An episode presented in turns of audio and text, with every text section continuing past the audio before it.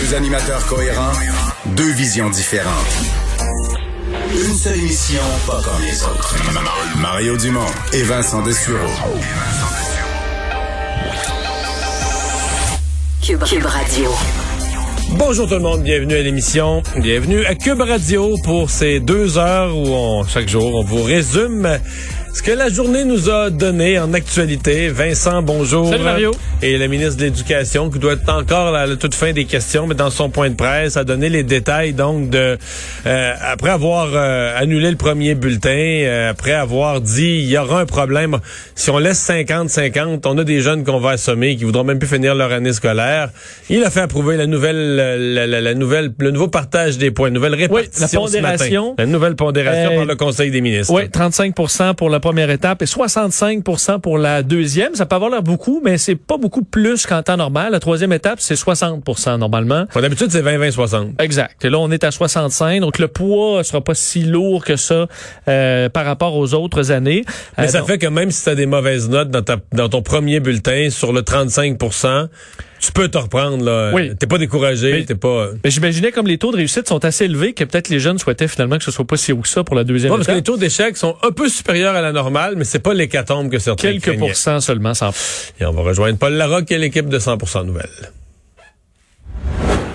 15h30, moment de joindre Mario Dumont direct dans son studio de Cube Radio. Salut Mario. Bonjour. Salutations encore une fois à, tous, tous, tes auditeurs.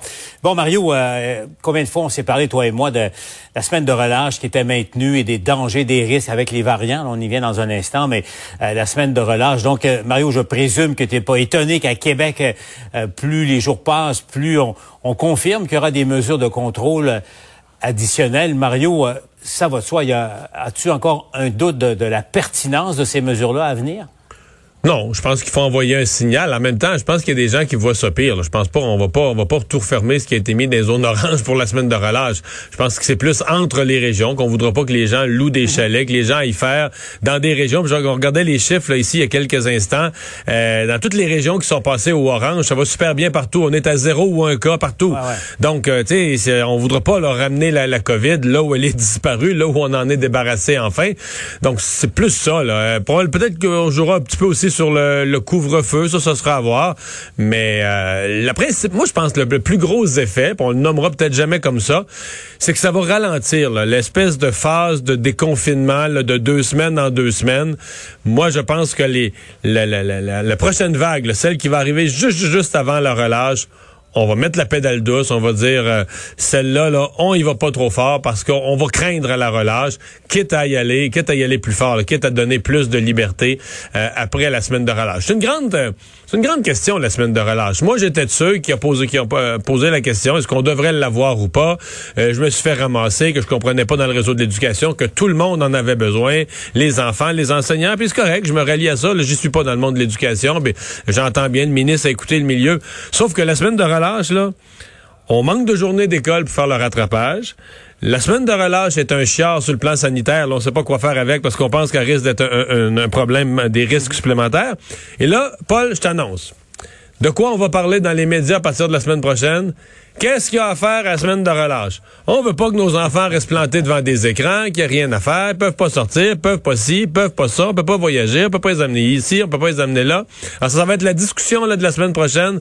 Les, les, bras de chaque bord du corps découragés, là. Qu'est-ce qu'on peut faire avec nos enfants pour la semaine de relâche? Fait quand tu mets tout ça bout à bout, je comprends que la semaine de relâche était probablement nécessaire en termes de repos des enseignants, mais il y avait, il y a encore, plus on avance vers la semaine de relâche, plus à mon avis, on voit l'argumentaire pourquoi c'était peut-être pas l'idée du siècle de l'avoir là. En, même temps, et l'autre effet, Mario, euh, parce qu'on regarde les chiffres, c'est Québec, euh, Chaudière-Appalaches en ce moment, euh, Mauricie, ça évolue plutôt bien, l'Estrie également, mais penses-tu deux secondes que le gouvernement pourrait ramener ces régions-là en, code orange avant la relâche, donc, tu favoriser justement les déplacements interrégionaux? Mmh. L'impression qu'ils vont payer pour quelques semaines de, retard à cause de la relâche. Deux choses. D'abord, euh, la stabilité. Quand Christian Dubé disait, on cherche pas juste que le nombre de cas ait baissé, on cherche une stabilité. Les régions que tu viens de nommer, malheureusement, l'ont pas vraiment. Bon, Québec, je te dirais, mais ils ont des mauvaises journées. Mais oups, ils ont une journée qui a 40 quelques cas. Les cantons de l'Est, c'est un bel exemple. Les cantons de l'Est, là, ça avait l'air très bien parti. Là. Quand M. Legault a annoncé la semaine passée des déconfinements, il pensait qu'il allait être inclus. Puis finalement, oups, ça a remonté. On a eu plusieurs journées dans les 35, 40 cas. Euh, bon, ça redescend un peu. Mais ça reste, euh, je pense que le gouvernement va vouloir une certaine stabilité. C'est-à-dire qu'il n'y a plus de plus d'éclosion, plus de, plus de, de, de, de, de genre d'anti comme ça, d'une journée à l'autre. On va vouloir vraiment s'assurer qu'on est bas. L'autre affaire, c'est ça. C'est que dans le cas des régions, les cantons de l'Est, c'est un bel exemple, des régions qui sont des, des nicks euh, à chalet où on pourrait aller passer euh, quatre familles ensemble, loin un chalet, puis se regrouper, puis faire un, party de sept jours durant la relâche. On risque d'être prudent en double dans ces, euh, dans ces cas-là. Hein. L'autre élément, évidemment, on, y revient, puis on va en parler avec Diane un peu plus tard, mais les variants. Écoute, tu sais, je pas je, t'écoutais ce matin à, LCN, Mario. Euh, on, est comme passé, c'est comme si c'était banal euh, qu'on a, ce qu'on a appris hier, qu'il y a deux cas du, variant sud-africain qui se retrouvent comme ça en Abitibi, sans expliquer comment se fait-il que le variant sud-africain se retrouve euh, à Abitibi-Témiscamingue. Et puis bon, on a appris aussi un petit peu plus tard que ça datait de janvier. La bonne nouvelle, c'est que les gens s'en sont remis, mais là, on ne sait pas trop. Est-ce que ça, quel type d'enquête ont été mises en place Est-ce qu'il y a eu des mesures particulières est-ce qu'on surveille davantage? Et là, Mario, euh, aujourd'hui, on apprenait à Montréal, écoute, on essaie de faire le décompte, là, mais officiellement, c'est à peu près une dizaine de cas de variants, mais quand on, là, Mylène Drouin a confirmé, attention, ça pourrait être quelques dizaines peut-être, la réalité, c'est qu'on ne le sait pas. Euh, Mario, c'est l'autre question, là. Euh, est-ce que la, la, dire, la réponse du Québec au risque des variants, la réponse de la santé publique, est à la hauteur, au fond, des, risques qu'on voit tous avec euh, ce variant-là? La réponse est non. La réponse de l'action du fédéral pour essayer aux frontières d'éviter que les variants se propagent n'a pas été satisfaisante. Puis la réponse en termes de parce que il n'y a pas grand chose, il n'y a pas de miracle qu'on peut faire avec les variants. La seule, chose qu'on peut faire, c'est de les identifier, c'est de, les tester, de les identifier, euh, pas juste pas juste pour le savoir, pas juste pour la curiosité intellectuelle de le savoir, mais pour essayer de juguler les éclosions, empêcher que ça se propage davantage. Puis euh, d'abord, ce qu'on a appris sur la BTB, c'est extrêmement incomplet. Parce que si on se fie à l'histoire qui nous a été racontée, il y a eu deux cas en Abitibi comme ça, qui n'auraient pas été en contact avec personne, puis le variant sud-africain est rentré, euh, est, rentré à Malartic ou je sais pas où en Abitibi comme ça. Voyons.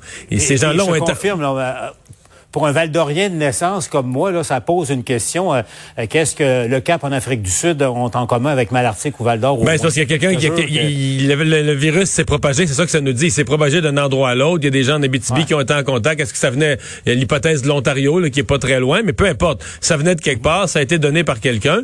Et la garantie que ces gens-là l'ont pas fait circuler à d'autres, il y en a un des deux, là, qui a avoué que c'était dans un party qu'il avait probablement attrapé. Euh, ce qui peut en avoir d'autres. Donc, moi, ce que je, ce que je retiens des derniers jours, c'est deux choses, Paul. La première, c'est qu'on n'a pas été très sérieux à gérer les variants et à les tester au cours des dernières semaines.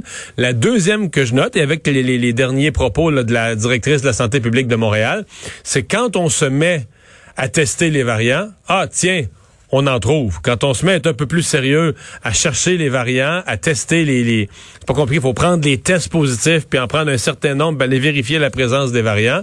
Quand on fait l'exercice de vérifier, on en trouve. Mais pensons-y, là.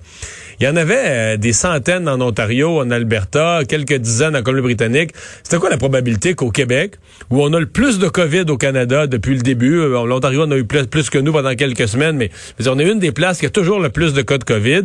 Euh, que nous, des variants, on n'aurait pas ça se pouvait pas là. C'est sûr que c'était pas c'était pas ça. C'était juste qu'on faisait peu de tests, donc on n'en trouvait pas. On pendant plusieurs jours, on disait on en a juste huit au Québec, on en a juste huit au Québec, mais euh, parce qu'on parce qu'on les euh, on, les cherchait pas là. Ça c'est comme la comme la personne qui va au bleuet puis qui reste dans son char sur le chemin puis qui dit ah, il y en avait pas de bleuet. Mais c'est drôle là, celui d'en arrière qui a débarqué de son char avec un plat, lui il l'a rempli là, tu sais parce qu'il faut aller voir, faut chercher pour trouver. Fait que là dans ce cas-ci, on disait ah il y en a juste huit cas. On a passé plusieurs jours à se gargariser qu'on avait juste huit cas parce qu'on les testait pas. De la minute qu'on commence à tester sérieusement, on en découvre. L'exemple des bleuets euh, est bon, euh, Mario. Euh, un mot sur un mot sur Jean-François Robert, j'ai son échantillonnage, une sorte de sondage là sur, euh, euh, au fond de deux choses, une sur, les retards scolaires et la réussite ou les échecs scolaires. Donc, euh, si je résume, Mario, ce qu'on a appris, c'est que essentiellement il y a un problème autour du secondaire 3, 4-5 un peu, mais surtout secondaire 3 en, mathématiques essentiellement. Ça serait pas un problème catastrophique selon l'échantillon. Mais Mario me posait la question de deux choses l'une, ou bien on a grossièrement exagéré l'impact de la pandémie sur le, le parcours scolaire de nos élèves, ou en encore, l'échantillon ne donne pas peut-être un reflet précis de la situation. Tu sais, parce qu'il y a l'échec comme tel, la, barre du, du 60% c'est une chose, mais euh, Marois faisait valoir, tu sais, un, élève euh, euh, très doué qui passe de 90 à, 70% il échoue pas, mais tu sais, il est en pente hmm. descendante et ça, ça n'a pas été mesuré comme tel. Non. Disons que le portrait que nous présente le gouvernement m'apparaît euh, un peu favorable. Tant mieux.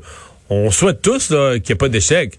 C'est juste que par rapport à ce qu'on entendait, ce qu'on entendait sur le terrain, ça me paraît un peu positif. Bon, euh, le 65% la nouvelle pondération, le 65% pour le bulletin final, on se comprend bien que c'est la fin de l'année scolaire est plus facile, qu'il y a moins de COVID, quoique dans les écoles, il y en a encore énormément. La, la, la, baisse qu'on voit dans le reste de la société se reflète à peu près pas dans les écoles. Il y en a beaucoup, beaucoup encore.